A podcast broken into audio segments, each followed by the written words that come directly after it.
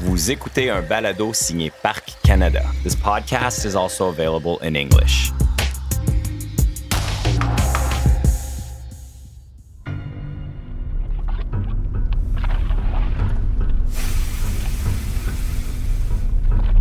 « 1815. Mont Tambora, Indonésie du Sud. La plus grande éruption volcanique de l'histoire projette un tourbillon de nuages de cendres et de fumée dans l'atmosphère, bloquant ici les rayons du soleil et modifiant radicalement les conditions météorologiques partout sur la planète. L'un des nombreux effets de l'éruption du mont Tambora est une modification des nutriments océaniques dans le golfe du Bengale. Cette modification provoque la mutation d'une souche de bactéries qui sera à l'origine d'une pandémie de choléra et affectera des millions de personnes partout dans le monde. 17 ans plus tard, à 12 000 km de là, la menace imminente de la maladie mène à l'établissement d'une station de quarantaine près du port de Québec, sur une île appelée la Grosse Île. Je m'appelle Christine Boucher et vous êtes à l'écoute de Retrouver l'île de la quarantaine.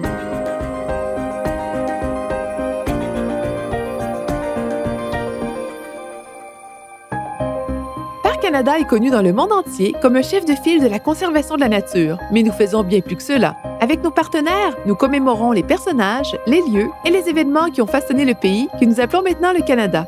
Rejoignez-nous pour rencontrer des experts de tout le pays et explorer les lieux, les récits et les artefacts qui donnent vie à l'histoire.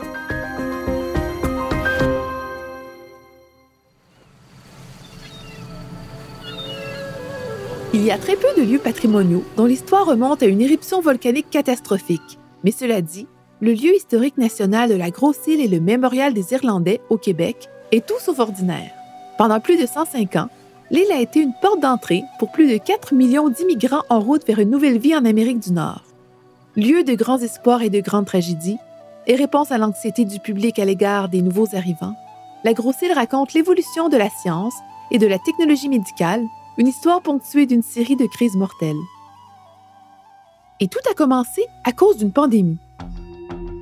Déjà en 1832, le choléra s'est propagé en Asie et en Russie et a fait des ravages en Europe de l'Ouest, point de départ vers l'Amérique du Nord de la plupart des immigrants.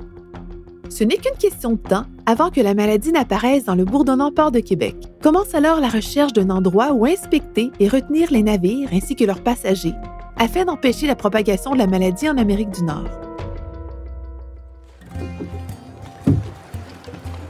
La Grosse-Île semble être cet endroit idéal. Située à 50 km en aval de la ville de Québec, elle est sur la route des navires qui, en provenance de l'Europe, suivent le fleuve Saint-Laurent. Il y a une bonne réserve d'eau douce et, comme il s'agit d'une île, elle est l'endroit tout indiqué pour garder les nouveaux arrivants à l'écart de la population du continent. La Grosse-Île tire probablement son nom de la colline qui s'y trouve, l'une des plus hautes des environs, maintenant appelée Telegraph Hill.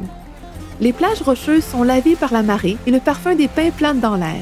L'endroit est paisible, mais les hivers peuvent y être rigoureux et les vents violents et froids. La présence des Autochtones sur l'île, confirmée par la mise au jour de têtes de flèches, de fragments d'outils en poterie et de traces de feu, date au moins des années 1200. Ce secteur du fleuve Saint-Laurent fait partie des territoires traditionnels de plusieurs Premières Nations, lesquelles utilisent l'île comme site de chasse et de pêche pendant leur déplacement sur le fleuve. Les Européens commencent à s'installer le long du Saint-Laurent au début des années 1600 et la Grosse-Île est utilisée comme une terre agricole pendant quelques siècles. En 1832, s'attendant à ce que le choléra soit présent sur les navires en provenance de l'Europe, le gouvernement exproprie les terres et demande aux militaires d'y établir une station de quarantaine. Le choléra est une infection bactérienne qui se propage par des aliments et de l'eau contaminée et provoque, à cause des vomissements et de la diarrhée, une déshydratation grave chez la personne atteinte. Si l'infection n'est pas traitée, elle peut, en quelques heures seulement, causer le décès du malade. À cette époque, le choléra est mortel dans près de la moitié des cas. De nos jours, grâce aux méthodes d'assainissement, le choléra est beaucoup moins fréquent. Et lorsqu'il y a une éclosion, les traitements modernes et les vaccins aident à maintenir le taux de mortalité en dessous de 1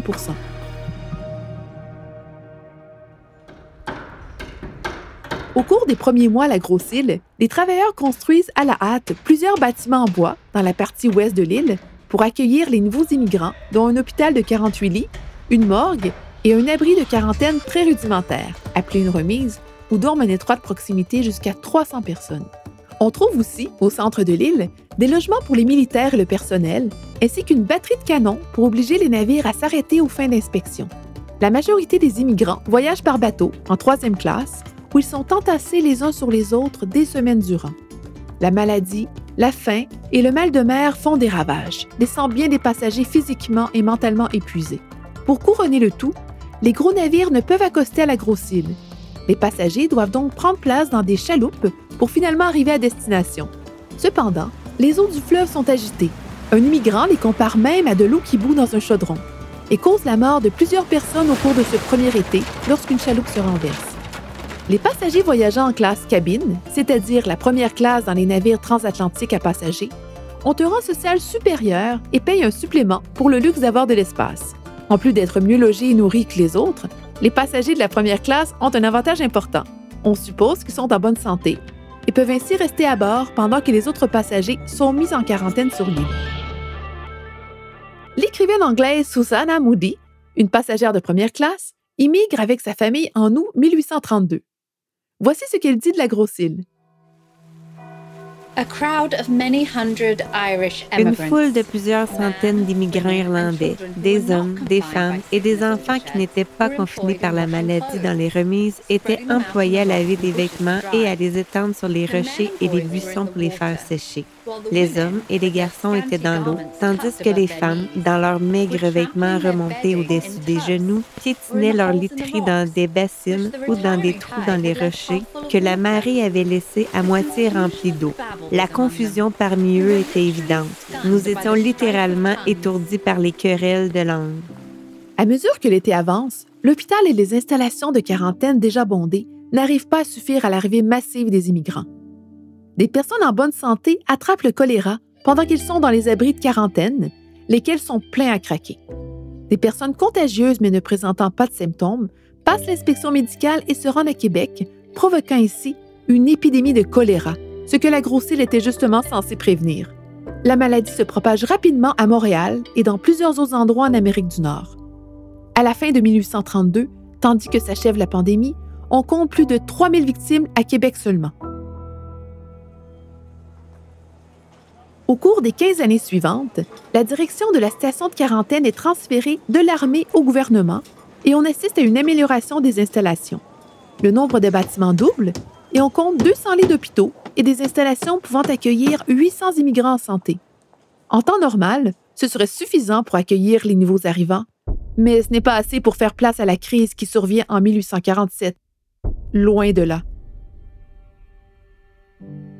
Au début des années 1840, le mildiou de la pomme de terre, une maladie causée par un champignon, commence à décimer les cultures de pommes de terre dans toute l'Europe de l'Ouest. L'une des régions les plus durement touchées est l'Irlande, où une seule espèce de pomme de terre, le lumper irlandais, est la source principale de nourriture et de revenus de la plupart des 8 millions d'habitants. L'énorme perte de culture cause ce que l'on appelle la Grande Famine. Bon nombre des familles agricoles irlandaises sont affamées et appauvries, et donc incapables de payer le loyer de leurs terres. Elles sont expulsées par les propriétaires anglais et n'ont d'autre choix que de s'embarquer à bord de navires bondés à destination de l'Amérique du Nord. Comme nous le savons maintenant, les personnes souffrant de malnutrition sont plus susceptibles de contracter des maladies et des infections. Au début de 1847, le surintendant médical de la grosse île, le docteur George Millis Douglas, prévient ses supérieurs de s'attendre à une augmentation de la maladie et de la mortalité. Sa prédiction ne tarde pas à se concrétiser. Une fois le fleuve Saint-Laurent libéré de ses glaces, on commence à voir déferler un flot constant de ce qu'on appelle des navires cercueils, des navires ayant à leur bord un grand nombre de passagers malades et mourants. Yvan Fortier, historien à Parc Canada, nous parle de ces navires cercueils, appelés en anglais coffin ships. À partir de plusieurs ports, des navires vont quitter avec une véritable cargaison humaine. Mais ceux qui arrivaient ici, très généralement, étaient euh, menés par des capitaines qui ne respectaient pas ces ordonnances. On a eu des navires qui disposaient de moins de 10 pieds carrés par personne. Et il s'agissait d'avoir une ou deux personnes à bord qui étaient atteintes de la maladie pour la communiquer à un nombre impressionnant des gens qui euh, étaient dans les cales du bateau. Et à ce moment-là, le navire allait être infesté et il n'y avait même plus la force de les jeter à la mer. Il y en a eu un nombre important qui ont été jetés à la mer lors de la traversée atlantique. De nombreuses maladies se propagent sur les navires cercueils, mais la plus fréquente, c'est le typhus, une infection bactérienne transmise par les poux. C'est aussi la plus mortelle. Les navires remplis d'immigrants arrivent en si grand nombre qu'ils forment une ligne de plusieurs kilomètres sur le fleuve Saint-Laurent. Même si les travailleurs s'empressent de construire des bâtiments, la Grosse-Île n'est pas prête à recevoir le nombre incroyable de personnes qui ont besoin d'être inspectées, mises en quarantaine et traitées. On sent tout le désespoir dans une lettre rédigée le 1er juin 1847 par Alexander Mitchell, capitaine du Argo, un des nombreux navires qui attendent sur le fleuve. Messieurs, les choses vont de pire en pire. Il n'y a pas un seul de mes malades qui est sorti du bateau. Le seul soulagement se fait ressentir lorsque nous les portons au cimetière, ce que nous faisons tous les jours. J'ai trois cadavres à bord et j'en ai plus ou moins tous les jours. Nous devons maintenant nous en remettre au destin, quel qu'il soit. Il y a environ 35 navires. Toutes les remises et tous les hôpitaux sont déjà remplis de malades et j'ai au moins 12 000 passagers à bord. Enfin, les installations sur la Grosse-Île sont tellement bondées qu'on renonce à la période de quarantaine. Les immigrants qui semblent être en bonne santé sont envoyés directement sur le continent, tandis que les malades sont traités sur place, d'abord dans les hôpitaux, puis dans les remises destinées aux nouveaux arrivants en santé. Un immigrant décrit ce qu'il a vu quand il était enfant sur la Grosse-Île. Je suis un vieil homme maintenant. Mais il y a des scènes que je n'oublierai jamais. J'ai vu des parents laisser leurs enfants, des frères être séparés de leurs sœurs, et des maris et femmes être séparés les uns des autres sans savoir s'ils allaient un jour se revoir. Le Journal de Québec publie une lettre anonyme, probablement écrite par une infirmière travaillant dans un de ces hôpitaux. Je ne peux pas vous décrire les horreurs et la misère que j'ai vues. Au moins 13 000 cas terribles de typhus, en plus de plusieurs cas de variole et de rougeole. Les gens meurent sous nos yeux. Les corps sont transportés à la maison des morts dans des brouettes. Au cours de cette année tragique, près de 100 000 immigrants arrivent à la Grosse-Île, la majorité d'entre eux étant des Irlandais. Lorsqu'on émerge finalement du chaos, le bilan est sombre. 5 424 personnes ont été inhumées dans le cimetière de la Grosse-Île et un grand nombre d'entre elles sont enterrées dans les fosses communes anonymes. Des milliers d'autres personnes sont mortes en mer et sur le continent.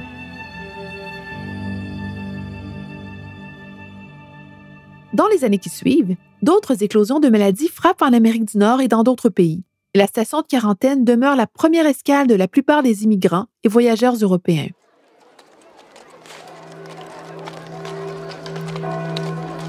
Nous voilà maintenant en 1867, 20 ans après la famine en Irlande.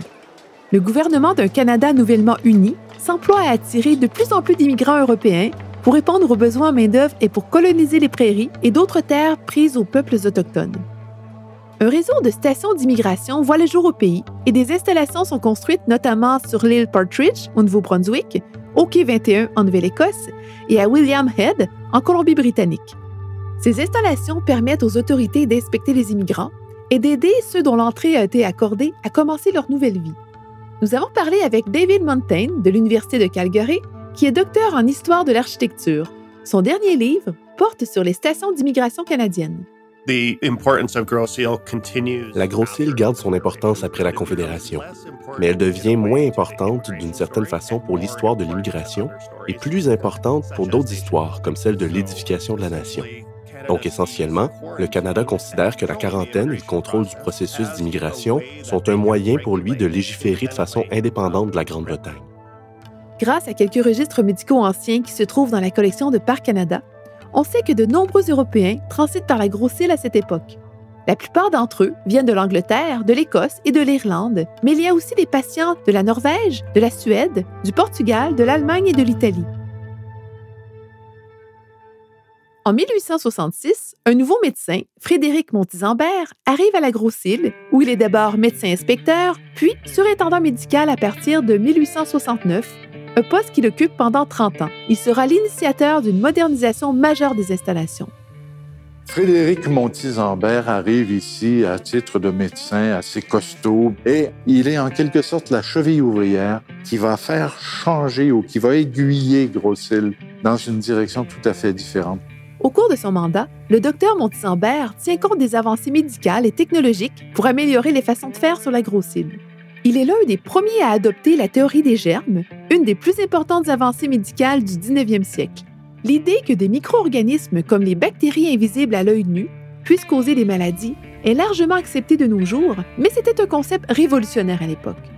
Jusque-là, les principales théories expliquant pourquoi les gens tombent malades sont axées sur l'équilibre des humeurs, c'est-à-dire les liquides qui se trouvent dans le corps humain, comme la bile et le sang.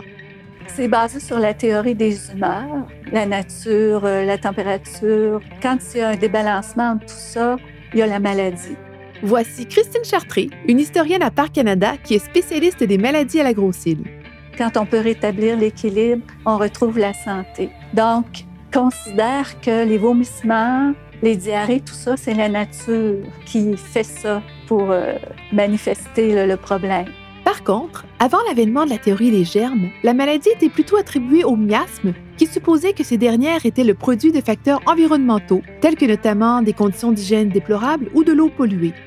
Le docteur Montisambert utilise les concepts de la théorie des germes pour accroître l'efficacité de la quarantaine en mettant en place des procédures de désinfection et des laboratoires médicaux et en s'assurant que les malades sont isolés des personnes en santé pour éviter de les infecter. À la fin du 19e siècle, on a trouvé les causes de plusieurs bactéries, la dysenterie, la diphtérie, différentes maladies, et on a développé des tests qui permettaient de confirmer que quelqu'un qui faisait de la fièvre, des vomissements, diarrhée, tout ça, avec quelle maladie. Ça, ça a été une avancée. On peut voir aujourd'hui plusieurs des bâtiments et des machines qui ont été construits sous la direction du docteur Montisambert à la Grosse-Île. Nous avons parlé à Margot Wright, une descendante du docteur Montisambert, qui nous a raconté quelques histoires sur la vie et la carrière du médecin. Je m'appelle Margot Wright. Je suis l'arrière-arrière-petite-nièce du docteur Frédéric Montisambert. On dirait bien qu'il était tout un personnage. Il avait assurément une forte personnalité et il a vraiment poussé pour moderniser la santé publique sur l'île. En fait, peu après son arrivée, il est tombé malade conséquence de ses rencontres avec les immigrants qui arrivaient à l'île. Il a attrapé le typhus et il a guéri, ce qui n'est pas rien parce que quelques-uns de ses collègues, des médecins qui examinaient les immigrants, sont tombés malades et sont morts. C'est peut-être parce qu'il était jeune et fort qu'il a survécu. Après plus de 30 ans à la Grosse-Île, le docteur Montisambert devient le premier directeur général de la santé publique du Canada. Et il a même su conserver son sens de l'humour.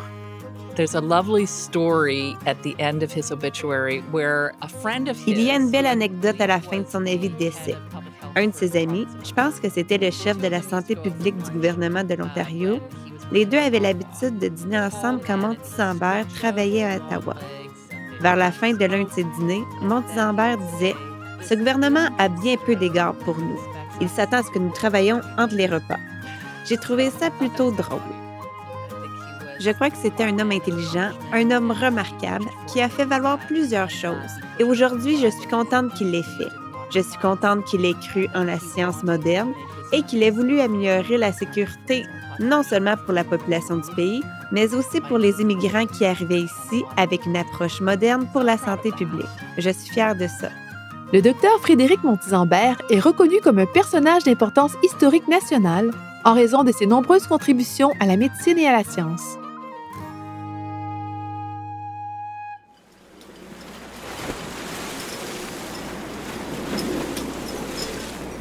Pour illustrer ce qu'était la quarantaine, nous allons raconter l'expérience de deux immigrants qui arrivent à la Grosse-Île au début des années 1900, soit John Morris de l'Angleterre, qui voyage en première classe, et Mary O'Leary de l'Irlande, qui voyage, elle, en troisième classe. Ce sont des personnages fictifs, mais nous avons fondé leur histoire sur des expériences réellement vécues par des immigrants. Nous sommes en mai 1912. John ouvre la fenêtre de sa cabine sur le paquebot pour prendre une bouffée d'air frais du Saint-Laurent. Il vient de passer les dix derniers jours dans une cabine de première classe, à dormir dans des draps luxueux et à se régaler dans la salle à manger où il profite d'un service complet aux tables. L'avènement des voyageurs par navire à vapeur a considérablement réduit le temps que les voyageurs passent en mer. Il y a des passagers malades à bord. Alors, au grand désespoir de tout le monde, on annonce une période de quarantaine. Quand un navire arrivait avec des immigrants de l'Europe, il remontait le Saint-Laurent et le médecin partait de la Grosse-Île et allait inspecter le navire. Donc, s'il voyait des signes de maladie à bord, il mettait le navire en quarantaine et les gens restaient à Grosse-Île le temps qu'il fallait pour faire leur quarantaine. John monte à bord d'un bateau-navette qui le transporte jusqu'à l'île, puis il foule le sol canadien pour la première fois. Il est accueilli par le personnel de la grosse île, qui l'amène, avec ses effets personnels, dans le bâtiment de désinfection de deux étages. Il se tourne pour regarder le quai et voit les passagers de la troisième classe mettre pied avec lassitude sur l'île de la quarantaine. Mary est l'un de ces passagers. Elle a quitté son foyer en Irlande dans l'espoir d'une vie meilleure. Il lui tarde de quitter ce navire où elle a passé dix jours à dormir dans une pièce exiguë remplie de lits superposés. Pour échapper à cette proximité, elle a passé la plupart de ses jours à marcher sur le pont. Une fois les passagers débarqués, la plupart se rendent au bâtiment de désinfection, tandis que les passagers visiblement malades sont transportés directement à l'hôpital. Le personnel de la grosse île se dépêche de désinfecter le navire.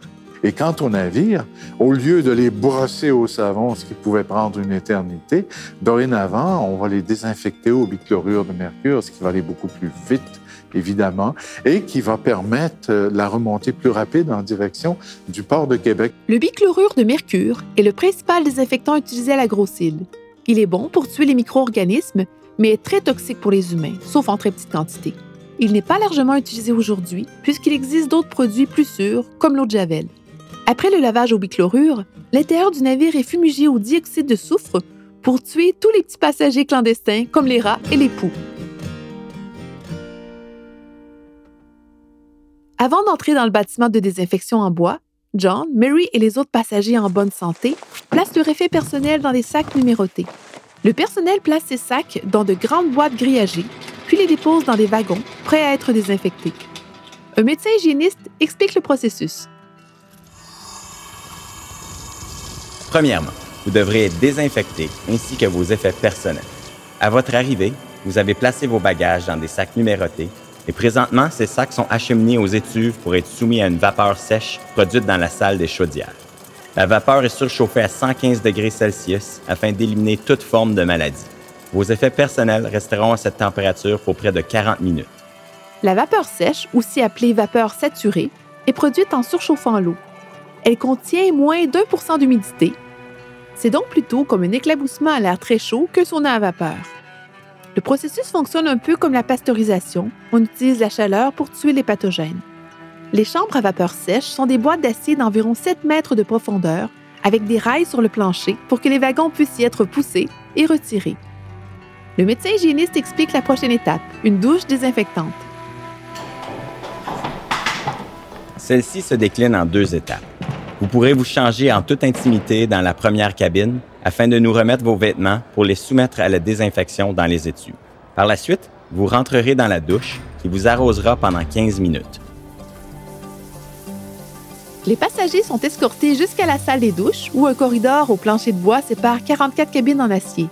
Chaque cabine est munie d'une porte en métal et surmontée de treillis métalliques pour empêcher les gens d'épier leurs voisins. Dans la cabine, il y a une pomme de douche en haut qui vaporise de l'eau et trois barres horizontales incurvées qui ressemblent un peu à des cerceaux en métal munis de plusieurs bus. Chaque barre est placée à une hauteur différente. Soudainement, les jets s'allument et l'eau sort du haut et des côtés pour arroser les gens avec un mélange d'eau chaude et de bichlorure de mercure dilué. John est bien content de prendre une douche chaude après le long périple, mais Mary, comme bien d'autres passagers de la troisième classe, est un peu mal à l'aise. Elle ne sait pas ce qu'est une douche, s'étant seulement lavée dans un bain dont l'eau avait été chauffée sur un feu. Après 15 minutes, les douches s'éteignent et le personnel remet les vêtements maintenant désinfectés à leur propriétaire. Une fois habillés, les passagers sont de nouveau inspectés par le personnel médical qui cherche des signes de maladie et les cicatrices révélatrices qui confirment l'inoculation contre la variole, une exigence légale pour entrer au Canada dont le docteur Montisambert est l'instigateur. Mary n'a pas encore été vaccinée contre la variole. Les médecins lui donnent donc le vaccin dont elle a besoin pour être autorisée à entrer au Canada. Par la suite, John et Mary reçoivent des certificats indiquant qu'ils sont en santé, vaccinés et désinfectés. Ils retrouvent leur bagage et se rendent au logement à proximité où ils termineront leur période de quarantaine obligatoire. Sur la grosse île, au lieu de dortoir, il y a un hôtel de troisième classe, qui est en quelque sorte des chambres partagées entre trois ou quatre personnes.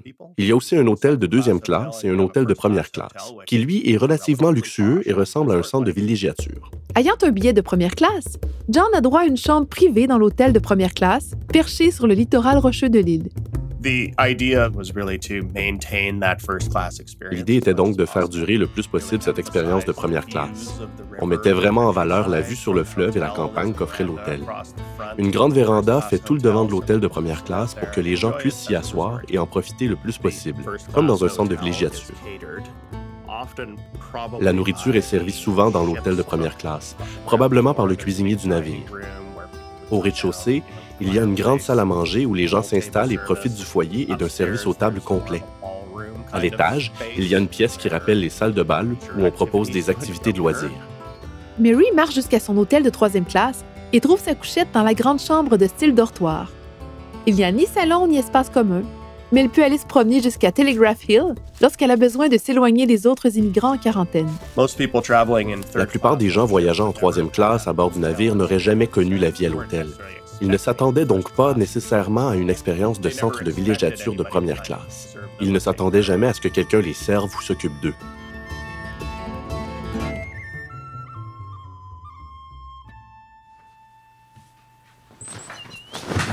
Tôt le matin du cinquième jour de quarantaine, Mary se réveille avec une fièvre et découvre quelques petites bosses rouges sur ses bras. Elle alerte le personnel de l'hôtel, qui appelle une ambulance pour l'amener à l'hôpital de l'autre côté de l'île. Garder les hôpitaux loin des hôtels fait partie de la stratégie visant à prévenir la propagation des maladies. Un wagon tiré par des chevaux noirs, l'ambulance de la grosse île, arrive à son hôtel. Dans un brouillard d'angoisse et d'inconfort, Mary monte dans le wagon et attend son sort. L'ambulance suit la route qui traverse l'île, passant devant le poste de garde, le cimetière et le village où vivent les membres du personnel de la grosse île avec leurs familles. Il y avait une école, de petites chapelles, tout ce qu'on peut s'attendre à trouver dans un village. L'ambulance approche de l'extrémité est de l'île et Mary voit apparaître les hôpitaux. Le conducteur fait alors sonner la cloche en métal en appuyant sur une pédale pour avertir le personnel médical de se préparer à recevoir un nouveau patient. Un médecin examine Mary et confirme ses craintes. Elle a contracté la variole probablement après y avoir été exposée à bord du navire avant sa vaccination. La variole est une maladie causée par un virus qui se propage d'une personne à l'autre et qui est caractérisée par une forte fièvre, des courbatures et des lésions sur tout le corps, aussi appelées des pustules. Véritable fléau, cette maladie causera un très grand nombre de décès tout au long de l'histoire et décimera les populations autochtones de l'Amérique du Nord après la colonisation européenne.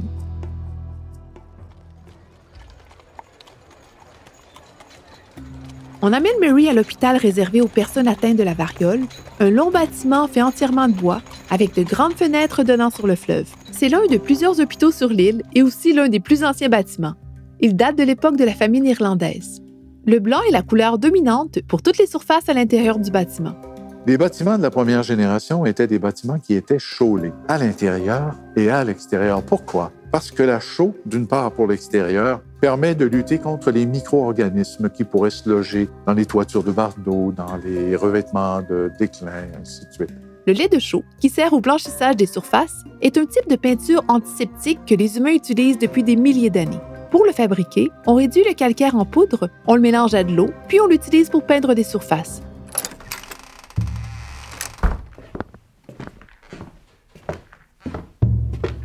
Bienvenue à l'hôpital numéro 4, l'hôpital pour les bariolés. Alors, je suis Sarah Wade, je suis l'infirmière qui prendra soin de vous. Donc, vous avez passé par l'inspection médicale sur le navire avant de débarquer au quai. Le docteur a dû inspecter la couleur de votre langue, vos yeux également, si vous faisiez de la fièvre, des ganglions peut-être euh, anormalement enflés, hein, qui seraient symptômes que vous combattez une infection. Alors, si vous êtes débarqué ici au quai de l'Est, amené à l'hôpital, malheureusement, vous êtes porteur d'une maladie infectieuse. Donc, on va pouvoir là, vous garder alité pendant deux à trois semaines si nécessaire, puisque même par les sécrétions dans l'air, les gouttelettes, on peut contaminer d'autres personnes. Et lorsque même vous êtes en convalescence, hein, les pustules vont sécher et la poudre qui se crée va euh, s'attacher aux murs, aux vêtements et encore là peut être contagieux. Alors, on vous garde à l'écart de l'hôpital principal. L'infirmière escorte Mary dans l'hôpital. C'est une salle ouverte, donc les lits sont tous placés en rangée. En général, c'est un lit, une fenêtre, un lit, une fenêtre, un lit, une fenêtre. Tout le monde peut donc se voir. Il y a beaucoup de fenêtres pour créer une ventilation croisée. Il y a généralement un bon courant d'air et la pièce est fraîche. Et il y a un poste de soins infirmiers à une extrémité de la salle, de sorte que l'infirmière peut, d'une certaine façon, garder un œil sur tout le monde en même temps. Elles entrent dans la dernière pièce et Mary se sent immédiatement écrasée par la couleur rouge. Les murs sont rouges, les couvertures sont rouges et même le verre des fenêtres est de couleur rubis. Le concept de la pièce rouge est semblable à celui de la chambre noire d'un photographe, qui exige l'absence de lumière pour créer des photos à partir de négatifs. La lumière rouge est parfaite pour une pièce sombre. C'est ce qui se rapproche le plus de la noirceur totale, tout en permettant quand même de voir ce que l'on fait. Dans l'hôpital pour les patients atteints de la variole, tout ce rouge adoucit l'espace pour ceux qui ont des pustules sur les yeux et les paupières, lesquelles rendent la lumière du soleil insoutenable. On croit aussi que le rouge pourrait aider à atténuer les cicatrices. Dans le mois qui suit, Mary se rétablit lentement. Il n'y a pas de médicaments qui peuvent aider à traiter la variole. Les infirmières lui donnent des bains froids et couvrent ses éruptions cutanées de gelée de pétrole. Lorsqu'elle est au plus mal, on lui donne du lait, de l'eau et de l'orge, ainsi que des opiacés pour la douleur.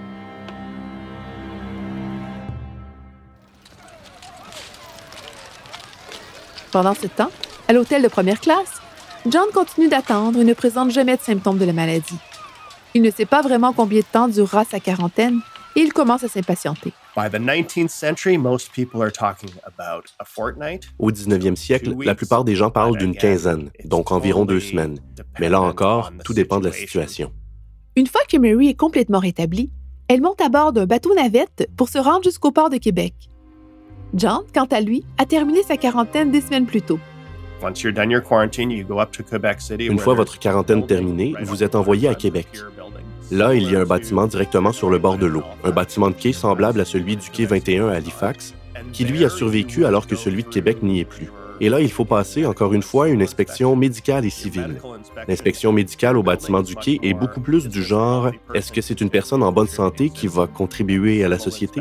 Et après, l'inspection civile est plus du type avez-vous un peu d'argent pour commencer votre nouvelle vie? Avez-vous déjà un emploi qui vous attend ou une terre où vous prévoyez de vous installer? Et d'autres questions du genre qui ne sont pas des questions médicales. Vous passez donc par ça à Québec. Après s'être rétabli, Mary choisit de s'installer près de Montréal. Pour John, comme pour de nombreux autres immigrants, Québec n'est qu'une escale de plus dans son parcours d'immigration au Canada et aux États-Unis. John et Mary sont des personnages fictifs, mais leur histoire est inspirée des documents historiques et des bâtiments et paysages que l'on voit sur la grosse île encore aujourd'hui. Les voix que vous avez entendues sont celles d'historiens et d'interprètes de Parc Canada. Ce ne sont pas des archives audio.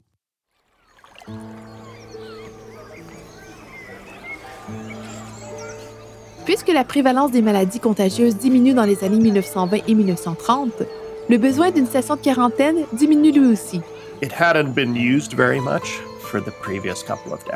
On ne l'a pas beaucoup utilisé au cours des deux décennies précédentes. Il y a plusieurs raisons à cela. D'abord, les gens sont juste généralement en meilleure santé. On procède désormais à des inspections médicales à l'étranger durant les années 1910 et 1920. Donc, les immigrants font l'objet d'examens de santé et d'examens médicaux avant même de monter à bord d'un navire. Il y a donc moins de risques de maladie. Vous savez, en ce qui concerne le fait d'avoir moins de patients, c'est aussi qu'il y a moins d'immigrants. Il y a eu une très grande vague d'immigration de 1810 à 1813.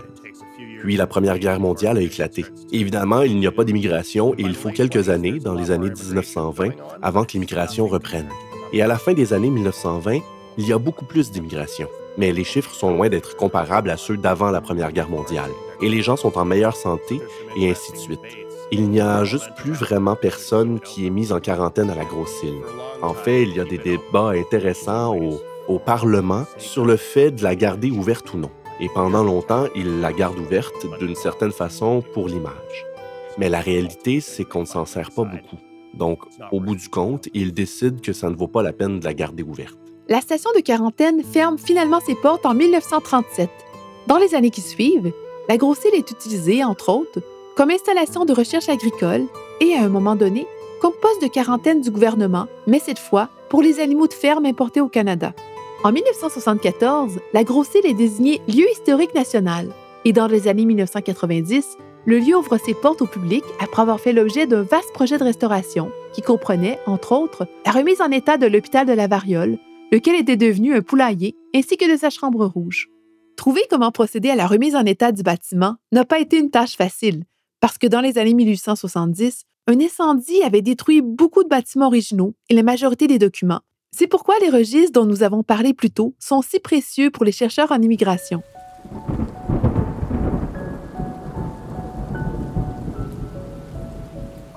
Les milliers d'immigrants qui ont perdu la vie à la grosse île ou pendant leur voyage vers une nouvelle vie n'ont pas été oubliés. Aujourd'hui, en plus des bâtiments encore debout, on trouve sur l'île deux monuments commémoratifs et trois cimetières. Une croix celtique en granit s'élève à 15 mètres de hauteur sur une falaise rocheuse de Telegraph Hill, à la mémoire des immigrants irlandais venus au Canada pendant la Grande Famine. Érigée en 1909 par une organisation fraternelle irlandaise appelée Ancient Order of Hibernians, elle ressemble à une croix normale, mais avec un cercle stylisé autour du point d'intersection. En 1998, Parc Canada a ajouté un deuxième monument, un muret de pierre empilé de 10 mètres de diamètre, entouré d'un panneau de verre portant les noms d'environ 8000 personnes qui sont décédées à la station de quarantaine de la Grosse-Île pendant les 100 ans qu'elle a été en exploitation. Si on pouvait le survoler du haut des airs, on verrait que ce sont deux arcs de cercle, comme si c'était une croix celtique. La pierre qui est utilisée rappelle éminemment le caractère minéral des monuments très anciens, pratiquement néolithiques de l'Irlande. Et si on se déplace un peu vers l'intérieur, on découvre que on a un passage qui va depuis l'est vers l'ouest. C'est l'arrivée depuis l'Irlande et on parvient à l'endroit où serait la jonction de la hampe et de la traverse. En réalité, c'est la montée des âmes vers le ciel, c'est les gens qui sont morts. Les cimetières de la Grosse-Île sont le lieu de dernier repos de nombreux immigrants. Le plus grand, celui que l'on appelle le cimetière irlandais, a été utilisé jusqu'en 1847. Plus de 6000 personnes y sont enterrées.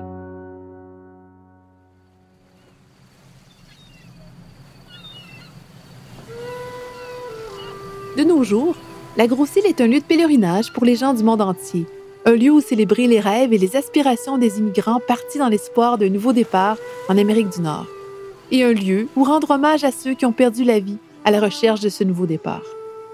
Le lieu historique national de la Grosse-Île et le Mémorial des Irlandais est ouvert de mai à octobre. Vous pouvez vous y rendre par bateau à partir de la marina de Berthier-sur-Mer, qui est à 45 minutes de Québec, ou par avion à partir de Montmagny, une localité voisine. Il est possible de visiter le bâtiment de désinfection, les hôtels et le village, ainsi que l'hôpital pour les patients atteints de la variole, blanchi à la chaux plus d'une fois, et son étonnante chambre rouge. Vous pouvez vous recueillir aux monuments commémoratifs et aux cimetières et profiter de la vue sur le Saint-Laurent que Susanna Maudit a décrit comme le fleuve glorieux, la nature, se donnant dans toutes ses caractéristiques les plus nobles pour produire cette scène enchanteresse.